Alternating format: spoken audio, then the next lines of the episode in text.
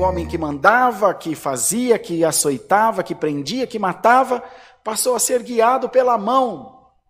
Pois um cego, o meu avô tem 92 anos, ficou cego há uns 12, 13 anos. E ele já anda com destreza. Mas você fica cego agora, onde você ficar? Onde você estiver, você fica. Você perde a noção de espaço, de tudo, é um desespero. Meu avô ficou cego assim, levantou da cama, estava andando na sala da casa, deu um estralo na vista, descolou a retina e ficou cego naquele momento, para nunca mais.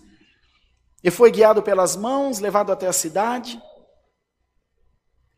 E a libertação dele veio por quem ele mais perseguia pelo profeta Ananias.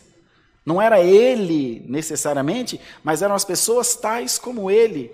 Irmão, essa palavra vai trazer uma reviravolta na tua vida porque aqueles que estão te tacando pedras, você está devolvendo orações, e o Senhor te diz: Eu vou te justificar.